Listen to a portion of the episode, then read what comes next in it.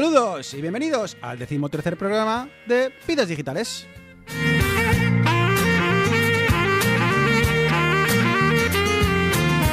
Un podcast donde tres amigos hablaremos de tecnología, de gadgets, de gaming, de Apple, de Android, de Windows, de Mac. Somos geeks y hablamos de lo que nos gusta.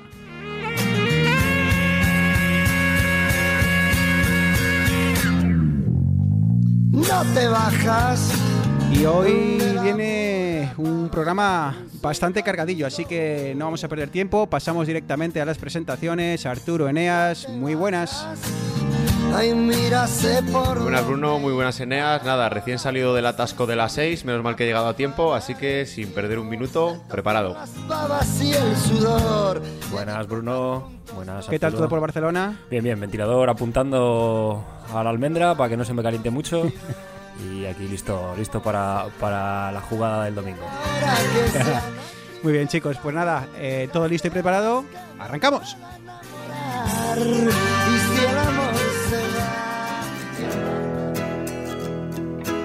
Bueno, y como de costumbre vamos a arrancar eh, con noticias. Eh, vamos a, hay muchas, pero vamos a centrarnos en dos o tres hoy, porque como decimos, hoy el programa viene con alguna sorpresilla que, que ahora comentaremos. Pero bueno, por mantener el formato de, de cada día, noticias, chicos, como no, Prime Days, Amazon, esas grandes ofertas, esas grandes promociones. No sé si habréis caído en la tentación. Contadme, ¿cómo, ha ido, cómo han ido ese? Creo que fueron el, el lunes y el martes pasado, ¿verdad? Sí, correcto. Aquí los. Bueno, aquí creo que es en todo el mundo, ¿no? Es algo internacional. Ah, En Canadá también fueron el, el 15 y el 16 al menos. Sí, sí. Yo este año no, no quería nada, pero andaba en busca de una maleta y vi que andaban de oferta una Samsonite y, y caí eso y un adaptador de estos de enchufe internacional. Arturo muy mayor se nos está haciendo Eneas, ¿eh? Ya te digo, O sea, que no compra ni cacharritos ni nada, maletas. No, O sea, en mi defensa maletas. decir que el teclado Clicky y el teclado MIDI me los compré dos semanas antes de los Prime Days. Entonces está un poco, está un poco ya saturado de cositas. Y Arturo, ¿qué tal te ha ido a ti? Yo no quería nada y la verdad que no estuve ni atento porque si no quieres nada y te pones a mirar acabas comprando algo. Entonces esta vez dije, mira, ya no vuelvo a entrar en Amazon hasta que no, no se acabe esto y he, he logrado sucumbir. Claro, pero tú también, al, al más puro estilo Eneas, ya habías tenido tus eh, Prime Days eh, unas semanas antes. Pero tus Prime Days son siempre gordos. Así que me imagino que la tarjeta de crédito la quisiste dejar a un lado. Sí, sí, tiene que descansar la pobre y ya os contaré, ¿vale? Porque ya, ya os he adelantado algo a vosotros, ¿vale? Ya hablaremos de, de esto alguna vez porque he ido cambiando cosas, he probado esto de probar las cosas 15 días, pero bueno, ya hablaremos de eso.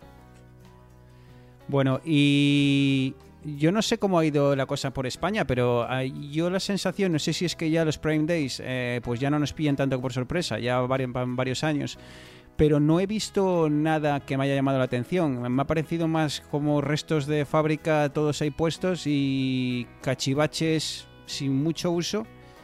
Que bueno, mucho, mucho tema de, de casa inteligente, Eneas, no sé, ¿qué, qué te ha parecido a ti, este año? Sí, estuve mirando por, por, yo que sé, si ves que hay un par de bombillas baratas o algo así.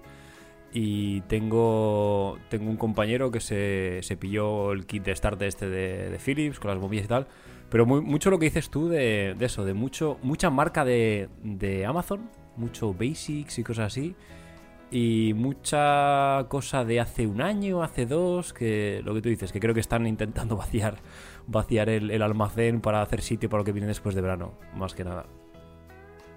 El producto más vendido en España ha sido la copia de los AirPods. Cosa que dice bastante como país, la verdad. Pero, a ver, yo creo que como dice, o sea, tampoco había nada especial porque es que al final yo creo que ya estamos acostumbrados a que haya ofertas de productos constantemente, ¿vale? Tú vas a buscar un producto y seguramente que te metas en tres o cuatro sitios donde lo venden, donde son de, de confianza y vas monitorizando el precio hasta que lo ves bueno, ¿sabes? No tienes que esperar a los Prime Days ni, ni a ofertas especiales, yo creo. No sé. eh, además, también convendría recordar, eh, Eneas, que hay formas muchas veces de saber si lo que estamos eh, viendo en, Amazon en este momento, no solo en los, eh, Prime Days, también en cualquier eh, momento, hay formas de saber si lo que vemos es una oferta real o no. Correcto, porque al final muchas veces te dejas llevar por, por el, ímpetu de, Prime Days y la oferta realmente no es una oferta. Hay una página web que se llama Camel Camel Camel, como camello, camello, camello en, inglés. Y en esta página tú pones directamente el enlace, el link a la página de Amazon del producto y te da la evolución del producto en, yo diría desde que desde el comienzo de la puesta en venta en Amazon. Entonces puedes ver si es que ha habido una semana que ha estado más barato, si normalmente está más barato y lo han puesto más caro. Entonces eh, es, una, es una buena herramienta para saber si realmente es un chollo o te la están intentando colar con queso. Además permite eh, configurar alarmas o alertas eh, de forma que le puedes poner un precio a, partir del cual quieres que te avise y a mí me parece que está muy útil. Hay muchas veces que quieres comprar algo, eh, no es urgente, pero bueno, lo configuras, lo dejas ahí igual dentro de tres meses pues cae el precio. Porque hay veces que, eh, que cae, ¿verdad, Eneas? Que cae el precio un día, eh, cae un 50%, no se sabe muy bien por qué, y se ve claramente en las gráficas de Camel Camel cómo, cómo ha ocurrido eso. Así que recibes una alerta y bueno, ahí, ahí sí que haces, la, haces el día. Sí, es, es- una cosa muy curiosa el ver cómo hay días random totalmente que el precio, como dices, se desploma. Pero bueno, sí, como tú dices, es una herramienta muy a tener en cuenta para, para estas compras no obligadas y que no nos importa hacerlas hoy o dentro de tres meses. Eh, Arturo, no sé cómo lo has visto tú desde el punto de vista del desarrollador, la liada que se ha filtrado en, en Android sobre más de 1300 aplicaciones que no sé muy bien cómo conseguían saltarse esa limitación, esos permisos de localización y que resulta que, eh, pues bueno, te traqueaban eh, tu localización pese a tú decirle a, a tu móvil que no, que no querías. Sí, a ver, esto es una lucha que llevan tanto. Yo creo que la cabeza siempre la lleva eh, Apple con sus sistemas, pero bueno, Android también lleva unos cuantos años haciendo, haciendo muchos esfuerzos para, para poder evitar esta- estas fugas y esta toma de datos en principio no muy legal. Pero al final están dando pasos, pero como ya veis, esta vez ha sido mediante las direcciones MAC de las redes wifi a las que nos conectábamos. Yo os puedo poner un ejemplo que yo cuando me vine a trabajar a Madrid trabajaba en una empresa que hacía eso. Es- Te seguía hasta el fin del mundo a tu móvil por las redes wifi a las que te, a las que te conectabas. ¿Qué es lícito? Que no. Mm, yo creo que está un poco ahí en el borde. Eh, como os digo, eh, tanto en iOS como en Android cada vez se están poniendo más restricciones. En Android es un poco más difícil porque precisamente Android utiliza alguna de estas tácticas para, para seguirte. Pero bueno, es que al final, si quieres estar 100% a salvo, pues no te compres un teléfono móvil, ni una pulsera Bluetooth, ni nada que emita ningún tipo de onda. muy, muy a colación del eh, boom que hemos visto esta semana sobre FaceApp, esa aplicación que bueno, prácticamente te sacabas un selfie y te, y te mostraba, eh, bueno, pues te lo modificaba para mostrarte cómo serías tú dentro de, de varios años, o sea, de, de joven, de viejo y demás. Y, y claro, todo eh, las noticias en los principios, sobre todo en los medios de, de comunicación eh, generalistas, veíamos Eneas como eh, el titular era eh, atención a los eh, problemas de, de privacidad que puedes encontrarte utilizando FaceApp. Sí, es que estas, estas aplicaciones, bueno, en general todas las aplicaciones hay que tener un poco de, cuidado a la hora de qué nos descargamos y qué utilizamos. Porque, a ver, evidentemente Instagram, Facebook y demás eh, están bastante, bastante controladas. Pero el caso, por ejemplo, el caso este de FaceApp que comentabas, el problema viene porque cuando tú te hacías un selfie y le querías poner el filtro de vejez, esa foto se mandaba a los servidores de FaceApp y ellos guardan tu foto y luego ya pues harán con ellas lo que quieran porque no estaba muy claro eh, cómo iba el tema de, la privacidad y, el tema de los datos. En Estados Unidos reventó un poco porque decían que si la aplicación era rusa, que si los servidores estaban en Rusia. Entonces esto da un poquitín de pie a, hablar de todas estas apps eh, que no está muy claro, que te piden acceso al micrófono cuando realmente no necesitan el micrófono, que te piden acceso a localización cuando es una aplicación de recetas de cocina, por ejemplo. Entonces esto, esto nos hace que, que la gente tenga que estar un poquitín, eh, no voy a decir pendiente, pero que, que no se crea todo lo que le dicen y que tenga un poquitín de visión crítica a la hora de decir, oye, esto no me parece muy lícito, eh, paso. Ya, a ver, yo creo que en este caso nos flipa el tema del machine learning y no sé qué, pero estas cosas necesitan datos. ¿Qué datos? Tus datos. Y esta aplicación lo que hacía era precisamente de todas las fotos que iba recibiendo y del feedback, es decir, tú por ejemplo te mostraba cómo eras de mayor y si tú compartías esa foto, a la aplicación le estás diciendo en plan, vale, has acertado, con lo cual tú alimentabas al, al machine learning, ¿vale? Que te envejece las fotos y le decías, le haces refuerzo positivo diciendo, esta foto la has hecho bien, ¿vale? Y así es como van aprendiendo estos algoritmos. La mayoría de estos algoritmos, sobre todo los más potentes, trabajan en la nube. Ya se están empezando a ejecutar en los dispositivos por temas de privacidad, pero de momento todos trabajan en la nube. Y sí, es súper guapo y la aplicación tenía un montón de, tiene un montón de descargas. Y yo, por ejemplo, que siempre ando un poco con esto, con cuidado con la privacidad, pues no me parece mal darle una foto para que aprenda a hacer más fotos. No sé, a lo mejor estoy muy loco, pero No, la, la verdad es que en este caso era simplemente, pues como, como mucho tiene un selfie tuyo, ¿no? Que tampoco creo que sea... pero en eh, ningún momento lo decían. ¿eh? Para mí ese es el problema, que en ningún momento te dicen, oye, tu foto va, se va a guardar en nuestros servidores para mejorar el servicio. Entonces, ya, oye, guay, guay, me lo has preguntado, pues, pues perfecto. Bueno, es el, el tema que el problema que hay con todas estas aplicaciones, sobre todo eh, toda aplicación que veamos que es gratis, obviamente nunca viene gratis, el, el- el desarrollador tiene que comer y pues eh, si no te cobra de una forma intentará obtener beneficio de otra. Y hablando de beneficios, eh, un tipo que está teniendo muchos problemas, sobre todo con, una de sus empresas como Tesla, Elon Musk, eh, sigue con su locura personal y lanza ahora Neuralink. Sí, a ver, este tipo me parece cuanto menos increíble. Dijo, voy a jugar con los cohetes y ahí que, que está poniendo cosas en órbita. Dijo que iba a hacer un coche eléctrico que iba, digamos, a popularizar el coche eléctrico y lo está consiguiendo. Y ahora otra apuesta fuerte. Creo que la empresa ya tiene varios años y de hecho él era el dueño, pero no ha salido, no se le ha relacionado directamente hasta ahora. Y la cosa es que Elon Musk ha presentado una empresa llamada Neuralink que lo que hace es mejorar el interfaz entre el humano y la máquina, es decir, conectar una máquina a tu cerebro.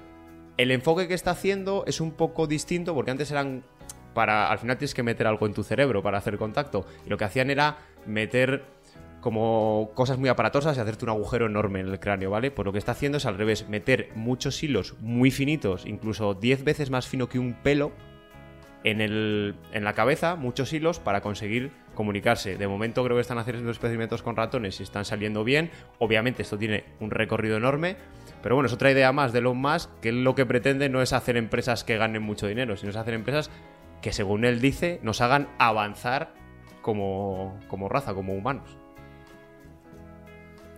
Eh, el tema de Elon Musk yo creo que es depende de con quién hables. Eh, si hablas con geeks como nosotros, el tipo nos parece, nos encanta. Eh, si cuando, cuando saco este tema en la empresa y hablo con gente que ve que, solo habla en, números, eh, claro, eh, ven el tema de, Tesla, la- los resultados que está dando, el- la, la deuda que no para de crecer, el cómo el tipo mm, saca dinero de una empresa y luego lo utiliza, una empresa que está dando beneficios, lo utiliza para Tesla y luego este dinero pasa para otro lado. Y, eh, es un tema muy complicado. Eh, a nosotros nos gusta Elon Musk, es un, es un pirao y eso nos da que hablar, pero Eneas, eh, bueno, no sé. Ah, igual dentro de un rato vuelve a salir su nombre, pero un tipo con una tronada curiosa. A mí me flipa. O sea, mira que lo del coche eléctrico y los cohetes, pues guay. Pero esto. El lanzallamas. Sí, sí, también otra, otra, otra flipada la curiosa. Pero esto me recuerda a estas, no sé, películas de ciencia ficción, libros rollo cyberpunk, gente con implantes biónicos en el cerebro conectados, con no sé qué. A nivel de, de, concepto de futura tecnología, yo lo veo bastante factible. Es, al final, las neuronas, las conexiones entre neuronas es lo que hace que nuestro cuerpo se mueva y haga cosas. ¿Y por qué no un ordenador va a poder interpretar esto para, yo qué sé, pues mover un cursor o... Mira, en vez de invocar a Siri, que todavía sigue sin sacársela eso, pues igual lo puedes pensar y se encienden las bombillas directamente. Tendría que cambiar el, el- el mensaje y diría, ¿has pensado? ¿Has querido pensar que... Al final de lo que hablaba era como de potenciar las capacidades mentales de las personas, eso, conectándote a una máquina que tiene mucho más capacidad de procesamiento, digamos, que, que tu cabeza. Muy bien. Muy, muy bonito, pero como necesite dinero, que no venga a mí a pedírmelo. Bueno, tampoco tengo mucho que darme, ¿no? Pero bueno. Eso sí, Eneas, tú y yo, eh, si quieren hacer experimentos con ese tema del cerebro, mucho pelo no vamos a perder más. O Sí, sea que no, no, tienen sitio para ¿Eh? pinchar donde quieran. Pueden pinchar que quieran, así que bueno, eh, no hay mucho que perder. bueno, pues eh, cubierto un poco el tema los temas de actualidad y, bueno, esas noticias que más nos han llamado la atención en los, eh, durante los últimos días, eh, saltamos al tema principal. Un tema principal que llevábamos mucho tiempo queriendo tratar y que no es otro que el coche eléctrico. Pero como sabéis, aquellos que nos habéis escuchado desde, desde ya los primeros programas, era un tema que queríamos tratar, pero para el cual necesitábamos ayuda. Y por fin, hoy, eh, Vidas Digitales tiene un invitado. Así que sin eh, demorarlo mucho más, saludamos a nuestro primer invitado de Vidas Digitales. Muy buenas, Pedro. Hola, buenas tardes. Bueno, buenos días para ti, casi. Miguel. Bueno, para mí tardes, sí, casi tardes. Para ti igual ya casi noches, pero bueno, eh, sí, eh, es lo que tiene eh, hablar a ambos lados del océano. Esta diferencia horaria que nos vuelve a todos locos. Bueno, muchísimas gracias por, por invitarme, pero bueno, has creado expectativas muy altas. Yo solo soy fan de, de toda la historia de los coches eléctricos, pero no, no toméis nada de lo que yo diga como respuesta profesional o, o toméis una decisión basada en lo que yo os diga, ¿vale? Claro, que, que la nuestra sí la toman como profesionales. Hay que seguir. La línea del cuñadismo no se tiene que romper en vidas digitales. Está el listón bajísimo, Creo que- Pedro. O sea, De aquí para arriba. To- Todas las compras que he hecho este año, luego me he arrepentido escuchando vuestro podcast, la televisión, luego el teléfono, las aplicaciones que me bajo, todo mal, todo mal este año. muy mal, claro. Así claro. que bueno, bueno, pues el eh, coche eléctrico. Charlemos un poco sobre el coche eléctrico. Antes de nada, pues bueno, Pedro, eh, nada, un breve, muy breve introducción. Un, un asturiano que, bueno, no podía ser perfecto, chicos, eh, Asturias, pero bueno, es lo que hay. Eh, al que conocí ya hace, ¿cuánto, Pedro? ¿Casi siete años? ¿2012, más o En menos? 2012, siete años, 2012 ¿eh? en Toronto, ahora el que las, la vida la ha devuelto otra vez a, a tierras catalanas, cerquita de, de Eneas. Pero bueno, que Pedro, que además de ser amigo y oyente de vidas digitales, lo cual ya sería casi suficiente como para, para invitarle a- al, al podcast, es un apasionado del, del mundo de la automoción y encima es ingeniero industrial por la rama eléctrica, así que ¿qué más queremos, no? Coches, electricidad, así que el candidato perfecto para, para charlar un rato sobre, sobre el coche eléctrico. Pedro, coche eléctrico, ¿qué demonios es un coche eléctrico? A ver, yo creo que un coche eléctrico podemos pensar que es el que se mueve con motor eléctrico y además ese motor eléctrico pues lo alimentaría una batería y luego esa batería pues la estamos alimentando por electricidad. Eso, eso sería lo que entenderíamos como, como un coche eléctrico como tal, un coche completamente eléctrico. Eh, luego trataremos un poco, eh, has, comentado el tema de la batería, luego comentaremos eh, diferentes formas de, cargar la batería, pero, pero bueno, si, si nos centramos exclusivamente en el coche eléctrico 100%, que bueno, pues el que todo nos viene a la, mente, no sé cómo ves tú el tema de de las marcas, sobre todo más allá de Tesla, ¿no? Porque eh, el otro día Arturo eh, estuvo probando el Tesla y nos, dio sus eh, opiniones y tal, pero bueno, ¿cómo está ahora mismo el coche eléctrico para las marcas? ¿Es algo que se están tomando en serio? ¿Sigue siendo algo de lujo? ¿Cómo, cómo está el tema? Yo creo que Tesla, lo que tiene muy bonito Tesla es que ha sido la referencia, ha sido el primero que, que se la ha jugado a sacar un coche generalista, digamos, aunque sea de lujo, cuando nadie apostaba por ello y bueno, pues ha sido el primero, ha sido el, el pionero. Y sí que es verdad que ha hecho un coche bonito, que funciona muy bien y, lo más importante que es que ha sido el primero. Entonces los demás están un poquito a, remolque. La idea de Tesla, claro, es un coche caro de, fabricar, caro de desarrollar y ha tenido que ir al, al lujo, un vehículo de lujo, un vehículo caro. ¿Qué ha pasado? Bueno, durante un tiempo ha tenido ese monopolio. Tesla se ha convertido en la referencia de- del coche eléctrico, de lo que todo el mundo quiere copiar y quiere ser, pero ahora ha llegado el momento en el que los demás eh, ha- han entrado al juego. Ya las marcas generalistas han visto que hay mercado y, han dicho todas, venga, va, ahora que no nos la jugamos, vamos a sacar nosotros el, nuestro.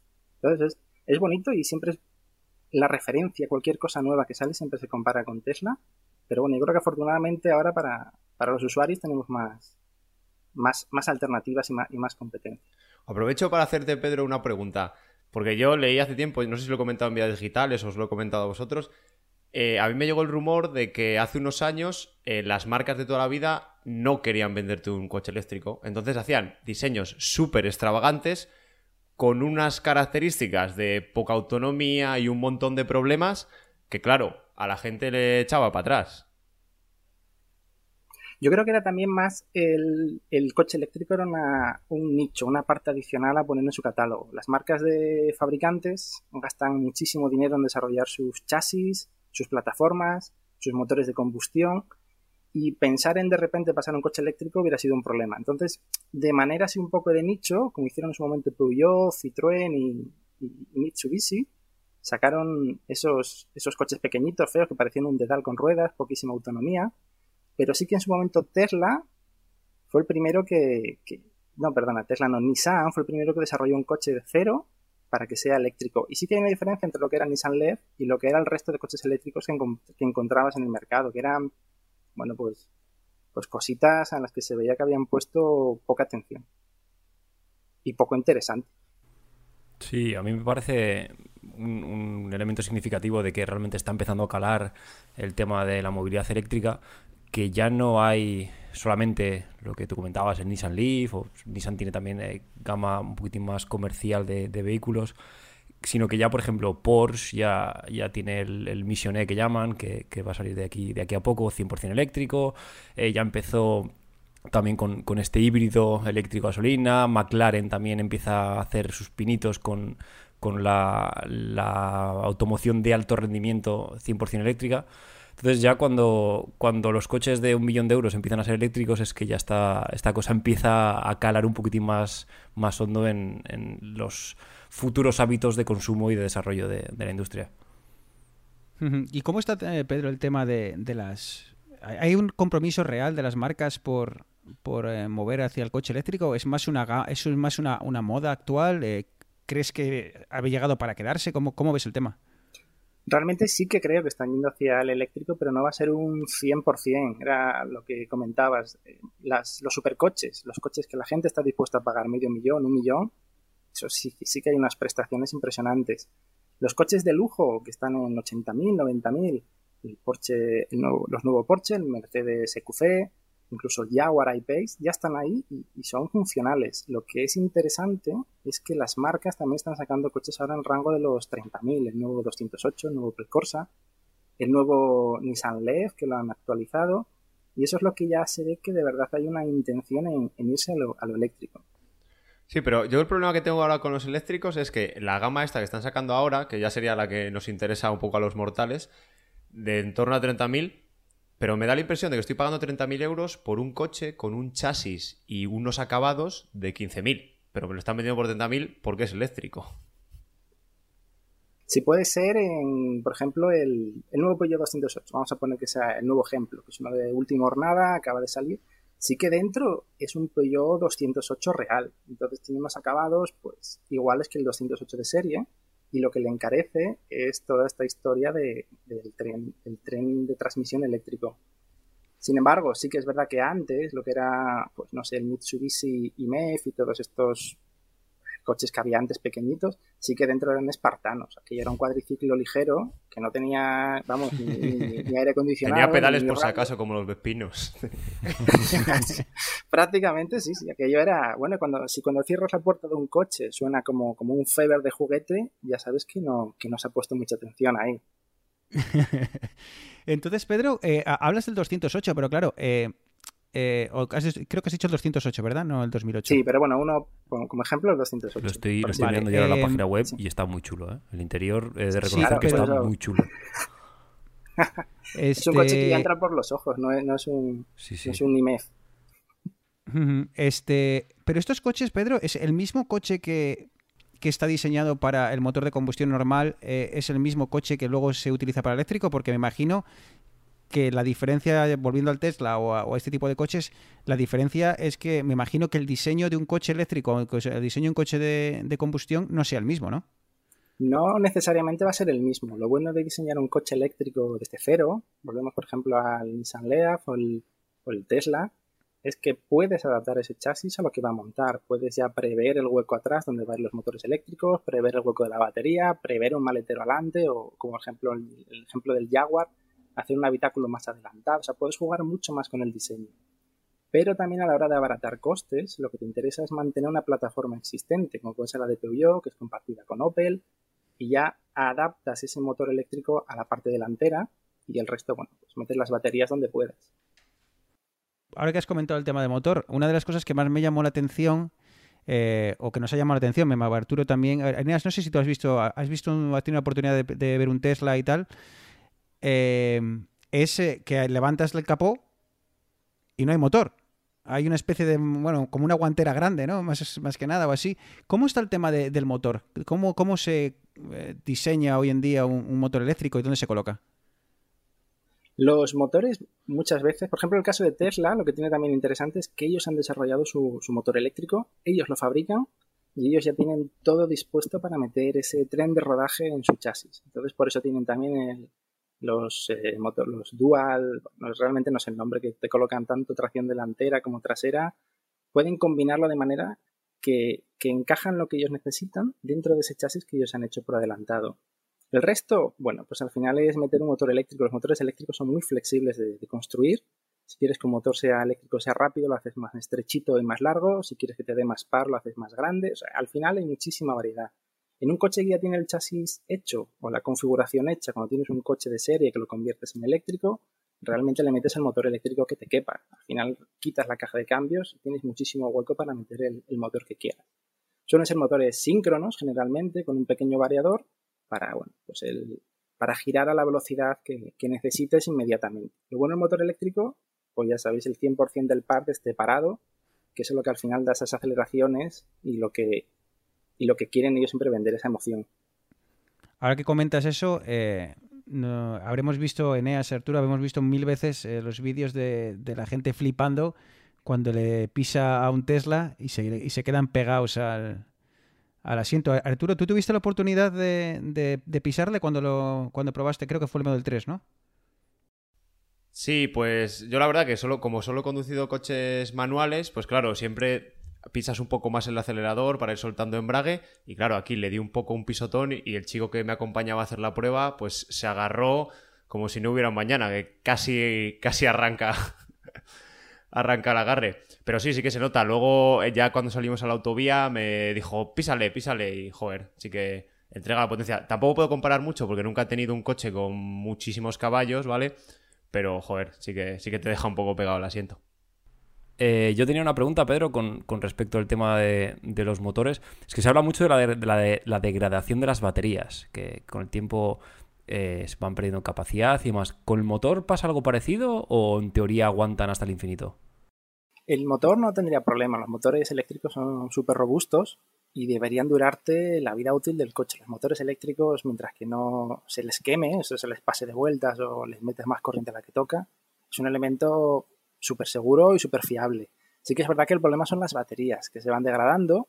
Se calcula que va, según va pasando el tiempo, a los 6-7 años, se calcula que sería adecuado cambiarlas muchas veces, ¿eh? es recomendación, porque a lo mejor pierdes un 70, pierdes al 70, al 60, y no es lo mismo, bueno, pues cuando vas con un móvil y vas con una batería externa y, y- sales al paso, que cuando vas con un coche eléctrico que te reduce el alcance a la mitad.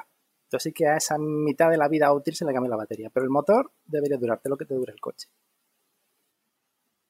Entonces, en el tema de capacidades de batería, Pedro, hablamos de que los coches vienen más o menos con capacidades parecidas y donde la diferencia principal eh, o, donde, donde se nota la diferencia es en, la eficiencia a la hora de utilizar eh, el consumo de esa batería o al final tenemos aquí una todo un- una mezcolanza de baterías y demás. Bueno, al principio, cuando os contaba lo que sería un coche eléctrico, por así decirlo, por definición, la idea era que, que- tira de batería y esa batería la cargas de manera eléctrica. Aquí es lo que choca también, o, lo que se ha apostado hasta ahora, que también es el tema de los híbridos, el híbrido enchufable e incluso los mild hybrid ahora que, que están tan de moda. El híbrido lo que lleva es un motor de combustión, el ejemplo más claro sería el Toyota Prius, que fue el pionero, digamos, en este sentido, y ese motor de combustión mueve el coche y a la vez va cargando las baterías. Aprovecha, por ejemplo, que no estás utilizando el 100% de la potencia o una frenada regenerativa y carga la batería. El híbrido enchufable lo que te añade es una pequeña batería, una batería pues a lo mejor de, de 10 kilovatios hora, no muy grande, pero que sí que te permite circular un ratito sin enchufar. A día de hoy aquí en España, por, por tema de, ventajas fiscales o de ventajas en algunas ciudades para circular, te piden que este híbrido pueda circular unos 30, 40 kilómetros en modo batería para ser considerado realmente un enchufable.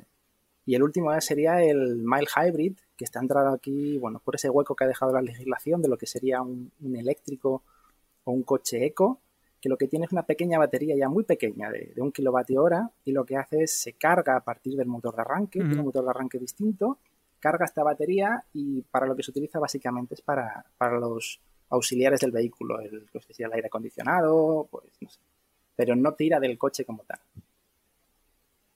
Ahora cuando, cuando mencionas baterías, estás mencionando kilovatios hora, cuando también eh, hablan de, de, los motores eléctricos se menciona kilovatios hora además, ¿cómo va la paridad con el caballo, que es lo que conocemos ahora mismo, tienes un coche, tengo un coche de 100 caballos, ¿cuál es la, cuál es la, equivalencia entre kilovatio hora y, caballo?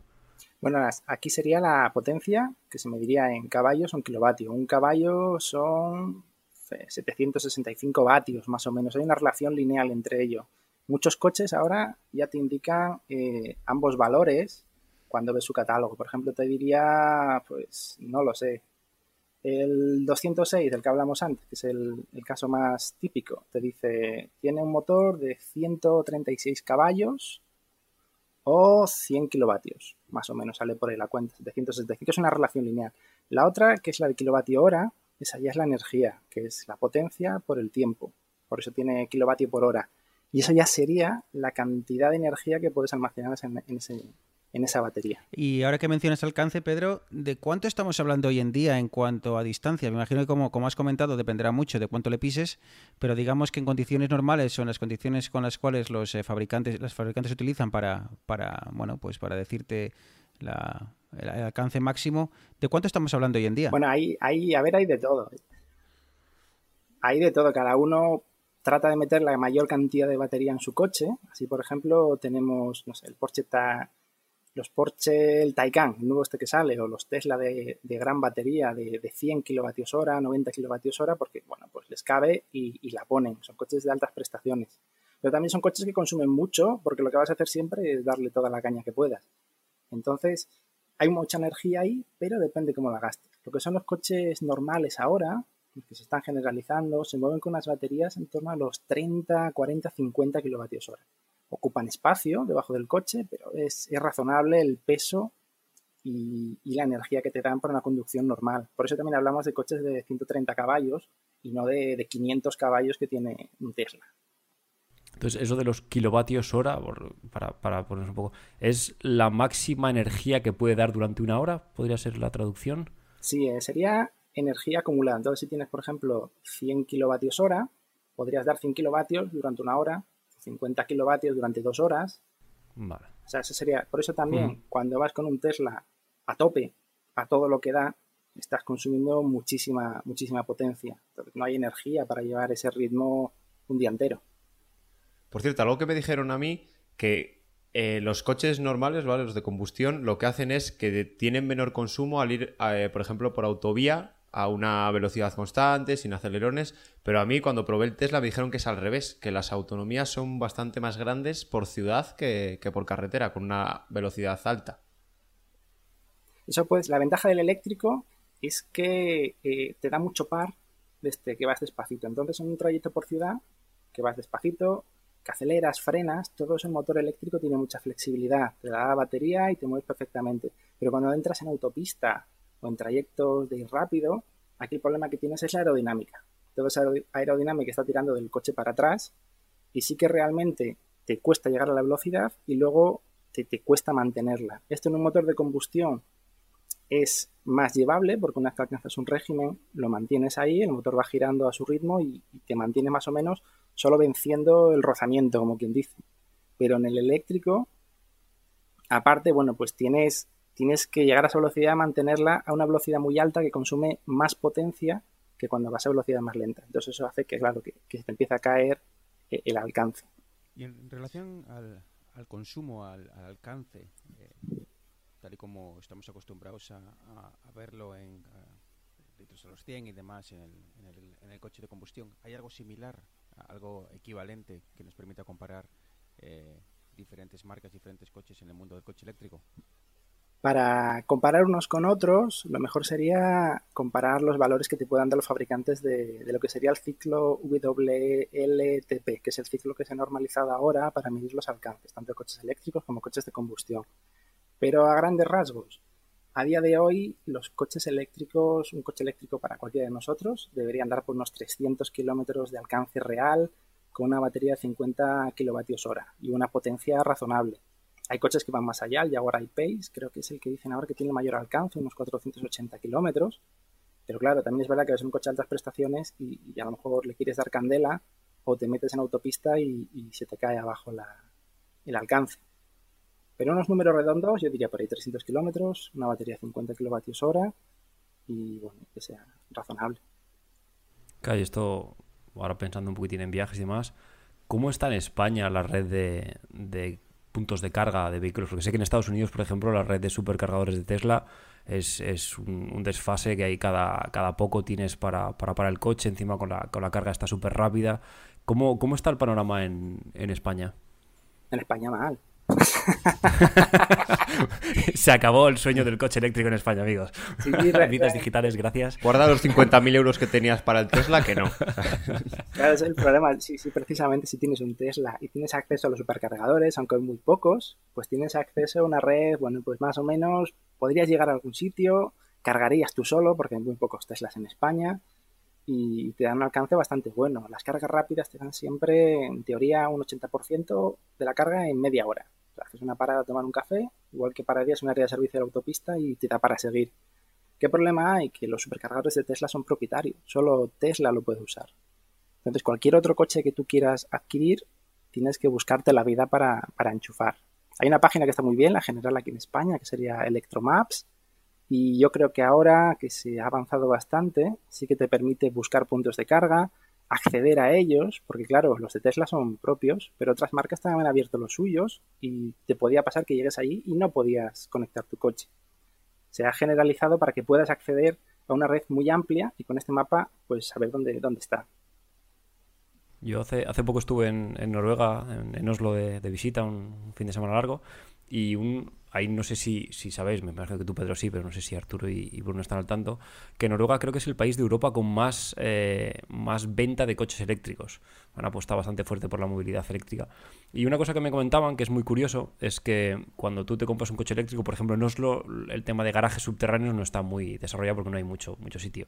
Y es que el ayuntamiento, si tú no tienes un cargador eh, de vehículo eléctrico en tu calle, el ayuntamiento estaba obligado a ponerte un cargador en tu calle. Entonces, con esto favorecían que la gente se comprase coches eléctricos sin el miedo a eh, dónde lo enchufo. Porque yo si lo pienso ahora mismo, digo, bueno, yo ahora me compro un, pongamos que me compro un Model 3. Ostras, o tengo un garaje privado con toma de corriente para poder cargar el coche todas las noches, o con mucha suerte a lo de mi trabajo hay un punto de carga, pero si no, estaría bastante, bastante fastidiado para, para cargar un, un coche eléctrico. Sí, realmente falta esta infraestructura para cargar el coche y, la ayuda para, para poder cargarlo, porque al final todos nos hemos planteado eso. Muchas veces piensas, oye, si me pasara un eléctrico, y la primera pregunta que te va a venir a la cabeza antes de pensar lo que te cuesta el coche o, si te va a satisfacer las necesidades que tienes es, ¿y y dónde lo cargo luego? Ya ese es el mayor problema. Oye, Pedro, el tema de las baterías, ¿cómo funciona? Eh, porque antes has hablado que el motor es aguanta lo que le eches, eh, la batería, entonces entiendo que no. Eh, ¿Esto se alquila? Se ¿cómo, ¿Cómo se o se compra y tienes que comprarte una batería? A ver, porque igual estamos preocupándonos solos del coste, del propio coche y luego resulta que una batería vale, no sé, eh, dímelo tú, pero ¿cómo va el tema? No sé lo que cuesta una batería, pero son caras. Parte del importante, parte importante del precio del coche van a ser las baterías. El tema de las baterías, ahora lo normal es que el coche te venga con, con ellas. Y son propietarias, vienen en tu coche y las usas tú. Por ejemplo, el caso este del Tesla que ha llegado esta semana o la semana pasada a los 900.000 kilómetros, se comenta que ya ha tenido un cambio de batería. Es decir, ha ido al concesionario, le han sacado el módulo de baterías y le han puesto uno nuevo. Renault, cuando sacó su gama eléctrica hace, pues no sé, 6-7 años, que tenía así cuatro modelos, incluyendo el Zoe, que sí que, sí que es el que ha salido adelante, tenía el sistema de alquiler de batería. El problema era, eh, está bien, significaba que tú tienes una batería que no era tuya, cuando se degradaba, se degradaba eh, ibas y la, y, almac- y- la cambiabas, o si querías una carga rápida ibas al concesionario, se la acaban y la ponía una nueva, pero a cambio tienes que pagar un alquiler. Claro, un alquiler que no contabas con él tal vez. Son 60, 80 o 100, 100 euros al mes, ¿vale? Por tener una batería que, que te va a durar. La ventaja que ha tenido Renault ahora también es que han sacado baterías más eficientes. Entonces, la gente que tenía un Renault anterior, en un cambio de batería, incluso ahora puede acceder a baterías más, de más capacidad. Yo a mí lo que me decía la intuición cuando empezó todo el tema de los coches eléctricos, que el primer problema era pues precisamente de lo que estamos hablando, de la batería y la autonomía, mi intuición era que si se masifica esto, habría una especie de baterías estándar y que tú irías a repostar, no sé cómo se diría, y te cambiarían una batería, te- que se quedarían con tu batería, la dejarían cargando horas, aunque sea, y te pondrían una nueva. ¿Crees que sería posible eso o es un modelo que se ha tenido alguna vez en cuenta? Era el modelo inicial de Renault cuando empezó, pero no llegó a cuajar. Y he leído también que Tesla también tiene este sistema que está en desarrollo, en pruebas, y dice, bueno, pues en un minuto y medio, dos minutos, sacamos la batería y te ponemos una nueva. Pero no parece que es un modelo que, que esté cuajando, que esté funcionando. Al final, el modelo real que debería funcionar es el de tener puntos de acceso de, carga en todas partes. En tu casa, en el trayecto una carga rápida, en punto de destino. El tema este que está saliendo en algunos países que están investigando ya para camiones, por ejemplo, el tema de una catenaria en la autopista, como si fueras en los coches de choque, tomando la electricidad de arriba. De la inductancia me parece un poquito más, más feliz porque la- no es tan fácil cargar por inducción. Los que tenéis móviles que tienen carga inalámbrica lo, lo sabréis. Sí, sí, No está es- bonito como lo pintan. Hay muchas ideas, pero yo realmente pienso que, que la que funciona es la de parar y, y enchufar. Y el tema, porque aquí estamos hablando de coche eléctrico muy ecológico y demás, pero ahora cada vez vemos eh, más eh, artículos que hablan sobre eh, y si el coche eléctrico no es tan eh, ecológico como, como lo pintan, ¿no? Eh, no sé si habréis tenido alguna vez la oportunidad, eh, Pedro, de, de valorar o de leer algo sobre el tema de, oye, ¿y si eh, producir la batería, y si producir eh, la energía eléctrica eh, no es tan ecológica como parece? No sé si, no sé qué, hay de verdad en todo esto. Ah, yo creo que hay parte de verdad y, y parte de cuñadismo, podemos decir, ¿no? Que sí que es verdad que todo contamina fabricar y, y el tema de las baterías, que también contienen materiales que son, digamos, peliagudos, pues sí, también, también tiene, su contaminación. Todos los procesos industriales contaminan y el coche en funcionamiento va a utilizar electricidad que seguramente se ha producido de algún medio que contamina. Y si dices, no, es que estoy apuntado a una empresa que me proporciona energía 100% eólica y tal, alguien te dirá, ya, pero fabricar ese generador ha generado CO2. O sea, siempre se puede rizar el rizo. En general, un motor eléctrico es mucho más eficiente que un motor de combustión. Entonces, al último kilómetro, que sería yo me estoy desplazando y estoy consumiendo energía, esa energía que yo estoy utilizando en un coche eléctrico es más eficiente que la que estaría utilizando en un coche de combustión equivalente. Porque esta energía se ha producido en una central, eléctrica que tiene un rendimiento muy alto, ¿vale? Que puede ser de quemar eh, combustibles fósiles o puede ser de, de cualquier otra historia, pero conducir también un coche de combustión tiene un gasto energético, tiene un gasto también de fabricación. Ese petróleo, esa gasolina que tú has puesto en la estación de servicio, también ha tenido un coste ecológico en sacarla de, la tierra y llevarla hasta, hasta, hasta ese punto de, de- de toma. Es decir, al final, todo, todo va a contaminar. Pero sí que es verdad que el coche eléctrico, haciendo una lectura global, es mucho, mucho más ecológico, tiene una huella de CO2 inferior a la de un motor de combustión equivalente. Bueno, pues a mí me ha convencido, chicos. ¿no? Entonces, ¿empezamos a valorar la compra o no? ¿Cómo lo veis? A mí solo me falla lo de que cargarlo. Pero bueno, eso es lo de menos. Yo me lo compro y ya veré en ti dónde lo enchufo. Eh, Art- Arturo, tú, bueno, tú, Arturo, tú en la finca puedes incluso tener la, la, la central de ciclo combinado y cargártelo ahí rápidamente. Y si no, una mala, con este brazo que tengo, seguro que hay una palanca para darle o algo y lo recargo yo. o sea, Pones a, pones a la perra a correr en una rueda como un hámster. en una dinamo. pues, eh, ¿y, qué diríamos entonces ahora, Pedro, a, alguien o a nosotros mismos? ¿no? Ahora estamos aquí haciendo la broma, pero digo, venga, vamos a considerar comprarnos un coche eléctrico. Eh, eh, ¿Cuáles, qué, puntos tendríamos o recomendarías tú a tener en cuenta a la hora de, valorar la, compra? ¿Por dónde empezaríamos? Yo no sabría, primero os diría, eh, ¿os compraríais un coche eléctrico? Entonces, cuando venga esa duda a la cabeza, y no lo sé, esa es la primera cuestión que, os trae. Por ejemplo, para ti era dónde lo enchufo. Y sí que es verdad. Entonces dices, si, si puedo solucionar dónde lo enchufo, pues a lo mejor el coche eléctrico me va bien. Si la duda es, joder, yo es que cada día hago 300 kilómetros. Y no sé, esa, cada uno va a tener su cuestión. Comprar un coche es muy personal. Y el tema ya de un coche eléctrico que tiene tantas preguntas, bueno, pues cada uno tendrá que ver sus prioridades.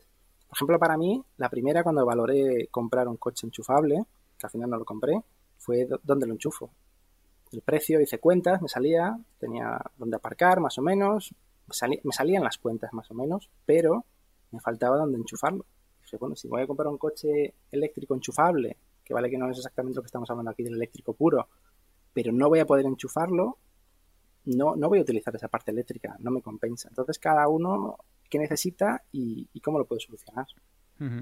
Bueno, parece que no sé, eh, animes mucho, pero bueno, aparte de, del tema del, enchufar y tal, eh, tenemos ya, hay, hay, hay modelos eléctricos ya en todas las categorías, por decirlo de alguna forma. O sea, quiero decir, eh, más allá de coches específicos, eh, hay, podemos decir, eh, ¿hay una monovolumen eh, eh, eléctrica a día de hoy? ¿O todavía si, por ejemplo, lo que te prima es el espacio y los asientos, de momento tienes que poner en pausa? Yo creo que hay una oferta bastante amplia, aunque no se cubre todo lo que, lo que a día de hoy, por ejemplo, se vende en España. Si tú, por ejemplo, comparas los coches más vendidos este año en España frente a la gama de coches eléctricos disponibles, verás que hay mucho compacto que se vende en España y, bueno, y también lo que serían coches pequeños. Los coches pequeños estaría cubierto con la nueva Hornada, el 208, el nuevo Opel Corsa, todos estos nuevos coches sí que sería una alternativa viable a estos modelos. Si buscas un coche grande, pues sí que la verdad tendrías que ir con un coche de lujo. Yo conduzco un monovolumen y, y no hay un equivalente eléctrico que me pudiera dar la misma respuesta. Está el Jaguar I-Pace, pero realmente no me lo puedo permitir, aunque me hubiera encantado, ¿no? O el Tesla... realmente, a ver hay, pero no, no al alcance de todos o no lo que respondería cada uno de nosotros. Yo creo que el problema es, Pedro, y corrígeme si me equivoco, que ahora mismo pagas un sobreprecio a la gama que quieres adquirir. O sea, si adquieres uno muy básico, aún así vas a pagar por uno bastante, o sea, lo que costaría el equivalente con bastante más equipamiento. Como dices tú, si quieres un monovolumen, te vas a tener que ir a modelos premium. O sea, a lo mejor sí que hay todo, pero ahora mismo no es el momento todavía. O no es Claro, el no. momento para la gran mayoría. No es el momento para algunos de ellos, pero para otros, para otros sí que podría ser. Los pequeñitos. Como el, el Zoe, ¿no? ¿No es uno que es un Renault Zoe o algo así? ¿Se llama así o cómo se llama? Sí, Renault Zoe está ahora la segunda generación y es bastante interesante. El Nissan Leaf, ahora la segunda generación, también lo han hecho bastante interesante, aunque les ha faltado el tema de refrigerar las baterías, que, que les está pasando factura. Así es. El Jope, pero son Kona- coches todavía de. No sé, el Nissan Leaf, yo lo estuve mirando y creo que pagas 40.000 euros por un coche que costaría 20 si no fuera eléctrico. Claro, eso también es por lo que los primeros coches eran de lujo, porque realmente hay, digamos, 20.000 euros adicionales de, de que el coche sea de baterías. Entonces, en un coche de 70.000, pagar 90.000, pues lo pagas. Pero en un coche de 20.000, pagar 40.000 entra mucho más difícil. Por eso no hay un Dacia Duster eléctrico, Eso ya pero sí hay Bueno, un Audi disruptor. A3 Se llama. Rumba. Los chinos iban a hacer un monovolumen súper barato, yo creo. Yo por lo que he leído, los chinos sí que tienen muchísimos modelos, pero local. El tema no se pueden sacar de China muchas veces por la homologación o porque una vez que están fuera, no, a lo mejor no es lo que uno se espera aquí. También es verdad que cuando una persona se gasta 40.000 euros en un coche, quiere unos acabados interiores de 40.000. El Tesla 3, por ejemplo, que es el coche que están intentando vender a, ese precio, que está costando llegar, la gente sí que comenta que sí, el coche está muy bien, las prestaciones, pero una vez que estás dentro, no es comparable, por ejemplo, a un BMW de, de 40.000 euros, los acabados. Dan esa posibilidad de, venga, va, porque tengo un Tesla. Pero cuando te vas a otro coche, una persona que, está pensando en comprar los que había antes, un, un Mitsubishi IMIEF, que era básicamente eso, un cuadriciclo con, con- con- que podía ir por autopista, la gente que, que se monta dentro dice, yo no me gasto 30.000 euros en, en esto, porque parece que voy en un coche de, de juguete. ¿Y cómo está el tema de las Entonces- ayudas en España? Eh, ¿Está establecido? ¿No? Aquí hemos tenido líos porque, bueno, en Canadá, digo, eh, va todo por provincias, entonces depende del gobierno de turno, eh, hay más o menos. Pero ¿cómo está el tema en España, el tema de las ayudas? ¿Merece la pena? ¿Es un descuento grande o, o- o nada? Realmente no estoy al día porque cada año las, las van cambiando, pero sí que ha habido casos en que han salido las ayudas, creo que fue en el año 2017 que se agotaron en 24 horas. Wow. ¿Qué problema hay? Tú, tú vas a adquirir el coche con esa promesa de que vas a, tener, vas a tener un descuento y lo que tengo entendido es que tú te compras el coche y luego tienes que gestionarte el descuento. Pero si cuando pides el descuento no hay dinero en ese bote de descuentos, pues realmente no lo vas a tener. Entonces es un dinero que mm, es, es peliagudo contar con él. Y luego también, como todas las ayudas aquí en España, al año siguiente tienes que ponerlo en tu declaración de la renta.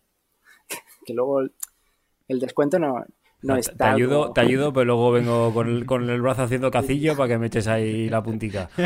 Este año creo que las ayudas vienen un poquito mejor organizadas, creo, ¿eh? no, no, esto- no- no estoy al día completamente, porque sí que se ha distinguido entre coches, motocicletas y, y vehículos industriales o vehículos para empresas.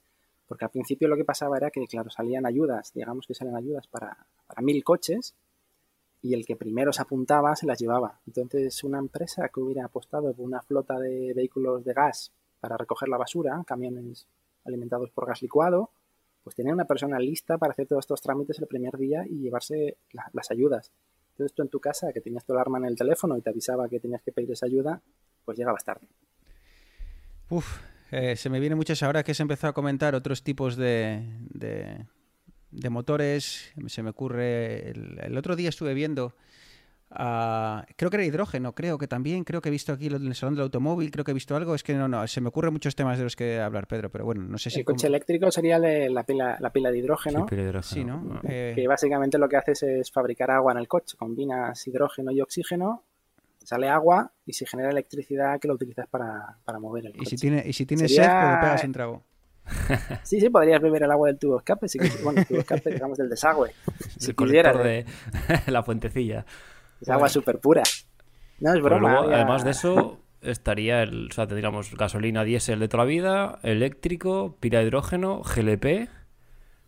El GLP Y- y el otro también son más sencillitos porque los coches existentes de, de gasolina te funcionarían con él. Se pone un depósito Sí. adicional y, y lo quemarías a la vez con un botoncito, decides que quieres quemar y funcionaría prácticamente igual. El GLP sí que pasa lo mismo que con la batería. ¿Dónde, dónde, dónde, dónde lo, Claro, lo puedo recargar? Claro. Hmm.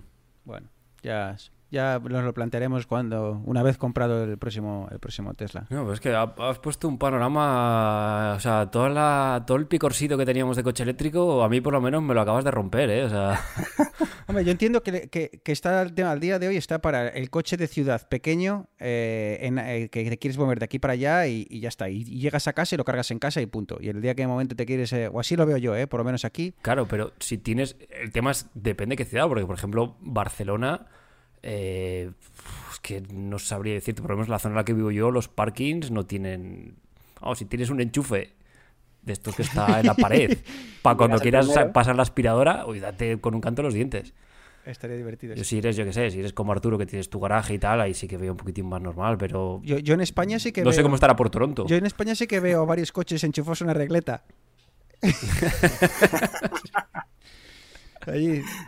Aquí, aquí Y en con España mucha sí cinta visto- aislante, ¿eh? Aquí en España sí que he visto Toyota Prius que, sin- que no sean enchufables, parados en el cargador aquí en Barcelona y con el cable metido en el maletero y ya Aparcado, en la plaza de, de- de enchufado, porque claro, es difícil aparcar aquí, ¿eh? Claro, es que claro, ese es otro tema, porque tú imagínate que esto se, se el, el coche eléctrico crece más rápido que, el mundo que el tema de los cargadores, entonces tú vas por tu carretera confiando en que vas a llegar a tu eh, a tu estación de servicio, lo vas a enchufar y vas a seguir y luego llegas allí y te encuentras cuatro coches que ya nos conocemos. O sea, llegamos allí, le dejas cargando eh, luego, bueno, pues que cenas y tal, cual, te tomas un sándwich y, y lo que quieras, y al final en vez de tu coche se ha cargado hace 20 minutos y tu coche sigue aparcado, claro. Entonces, eh, no sé, muchas dudas se me crean. Yo lo sigo viendo. Hablaban de un problema hace tiempo en España de que el día que hubiese un parque automovilístico, decían como de la mitad del de ahora, pero eléctrico, que no habría, eh, con los cargadores que hay actualmente y con la red eléctrica que hay actualmente, sería imposible abastecer de electricidad. No sé cuánto de verdad tendría, pero bueno, el artículo creo que era de un medio bastante conocido. Ya solo que si la mitad del parque fuera eléctrico, ya estaría imposible, pero ya no por el número de cargadores, sino por la potencia que entrega la red española. Bueno, aquí en, Barcelona de movilidad eléctrica lo está petando un montón son las motos. O sea, se ha puesto de moda aquí las, las Ecultras, son de estas motos que puedes eh, reservar con app, pero lo curioso es que no, no las enchufas, sino que te viene un paisano con una, mo- con una furgoneta, te saca la batería de la moto y te mete otra batería nueva cuando se Una gasta. furgoneta. Y eso, El tema de la potencia, escuchaba hace tiempo un podcast en ese sentido que decía, eh, cuando, cuando haya más demanda que potencia disponible en un vecindario, será cuando los cargadores empiezan a hablar entre ellos mismos y decidan qué coche se carga y a qué velocidad, que eso podría tener una nueva diferenciación social a largo plazo, que sería si vives en un vecindario y eres, digamos, el pobre, cuando enchufes por la noche si no hay potencia para todos, primero cargará el que tiene una tarifa premium o el que está pagando un poquito más, y te encontrarías por la mañana con tu coche descargado, porque no eres, no, no estás pagando un premium y no hay electricidad para todos. Esto ahora está lejos de llegar, pero es algo que ya se está, que, está ahí, que puede ocurrir, que está sobre la mesa y ya sabemos que los cargadores, lo que se está mirando ahora es el tema de que hablen entre ellos, ya no solo un wallbox en casa, sino que interaccionen y, que adapten la adapten lo que se están cargando el coche a la potencia disponible en la línea. Vamos a tener que hacer como con los gigas, apagar, no, no, apaga, apaga la tele que me he quedado sin kilovatios este, este mes. veo a comunidades de vecinos desenchufando el cargador del, del, del Dalao y tal para tú chufar la, la potencia. Vamos. Pero bueno. Por eso ahora quiero daros el mensaje contrario, que es ahora es el momento de comprar el coche eléctrico. Ahora que no hay estas restricciones, ahora que te vas al Ikea y hay una plaza de parking eléctrico a la puerta, que encima lo cargas gratis. O que te vas al centro comercial, siempre hay una plaza de parking para eléctrico. En aeropuertos de pago, vale. Pero va a haber una, puerta, una, una plaza también siempre ahí al lado de la puerta. Y vas a cargar, bueno, pues eh, llegas el primero, aparcas allí, te vas, vuelves y, te llevas el coche cargado y has aparcado a la puerta. Y ahora es el momento de, tomar esa ventaja. Te vas por la ciudad, hay siempre plazas de, eléctrico que están libres. Dentro de cinco años esto va a ser el problema, pero ahora, ahora es el momento de lanzarse a ello. Bueno, pues nada. Ya, ya lo pensaremos. Te iba a preguntar ahora, pero es que si no nos íbamos a extender si todos los coches eléctricos eh, tienen la misma toma o no, porque claro, luego llegas al par- aparcamiento de Ikea, igual vas con un Tesla y utiliza una toma diferente, y llegas con tu Renault y utiliza otra toma diferente. ¿Es algo que me puedes contestar en, en 30 segundos, Pedro? Sí, en general aquí en Europa se ha generalizado un tipo de cargador o básicamente dos. Todos los cargadores rápidos van a, to- van a tener las dos tomas más generalizadas en Europa, que creo que son la CCS o CSS y la CHAdeMO, que sería la que utilizan Nissan los japoneses. Tesla sigue teniendo la suya propietaria en Estados Unidos, pero aquí en Europa ha adaptado a las existentes. O sea, cualquier sitio donde vayas vas a poder cargar el coche. Ojo, y en el peor de los casos, todos los coches te traen un cargador pequeñito para enchufar en tu toma normal de casa. Vale que muy lento, pero poder vas a poder cargar. Bueno, pues eh, ir bajando la persiana, pero estoy muy contento con este primer eh, programa en el cual tenemos invitado, porque chicos, eh, no sé, luego lo escucharemos, pero a mí me, ha parecido eh, muy interesante y, he aprendido un huevo. Así que, Pedro, eh, solo nos queda darte las gracias. Eh, por fin, hemos, creo que nos llevó, ¿cuántos? Creo que fueron dos peticiones eh, en público a través de dos posts diferentes, eh, unos cuantos eh, mensajes a través de WhatsApp, pero bueno, al final eh, creo que, que ha merecido la pena. Así que eh, muchísimas Me- me gracias. mal porque os escucho, os escucho en el coche a la que voy a trabajar y los lunes, claro, cuando lo escucho digo, ay, no sé, a lo mejor sí que debería, ah, no, qué vergüenza paso. Bueno, pues yo, En, en ese trayecto me daba tiempo a decir, venga, va, no. Bueno, Pero muchísimas gracias, ha sido toda una experiencia, me, me ha encantado y encantado de estar aquí con vosotros. Muchas gracias. muchas gracias a ti y esperemos que, que, bueno, seguro que no se nos ocurren temas que, que tratar y, y seguro que esta no es la, la última vez. Eneas, hoy hemos estado más de, de escuchantes que otra cosa, pero, pero ha estado bien, ¿verdad? No, está bien, está bien tener gente que, que realmente sepa de lo que está hablando, que no tire de, No como nosotros, ¿eh? de, de triples. Nada, que un abrazo, Eneas, y muchísimas gracias. Que, ah, por cierto, Eneas, que igual te nos, que ya igual en este agosto ya no te vemos, que te nos vas a, a Japón. Sí, sí, bueno, el fin de semana, todavía me quedan dos fines de semana aquí, pero ando bastante liadillo. Bueno, Pero sí, en principio del 5 al 20 estoy offline. bueno pues eh, ya veremos si conseguimos cuadrar. Si no, Arturo, me parece que agosto igual tenemos que cerrar por vacaciones, a no ser de que te, te apetezca un vis a vis, pero bueno, ya veremos. Pues tiene que ser pronto porque yo a Japón no, me voy un poco más cerquita, me voy a Tailandia en agosto, así que Pedro, ¿tienes algo que hacer en agosto? complicado. Tengo medio mes libre. Bueno chicos, pues ya os iremos eh, contando eh, cómo va la cosa, por supuesto, en arroba vidas digitales en Twitter. Eh, estad atentos porque ahí eh, iremos comentando cómo va agosto. Si lo conseguimos, si nos ponemos todos de acuerdo, o al menos algunos de nosotros, grabaremos algún capítulo. Y si no, pues bueno, volveremos en septiembre con las pilas bien cargadas. Arturo Neas, muchas gracias. Pedro, un placer. Y a los que nos escucháis, pues gracias por llegar hasta aquí como siempre. Si tenéis alguna duda, como hemos dicho, vidas digitales en Twitter. Un abrazo y hasta pronto. Chao.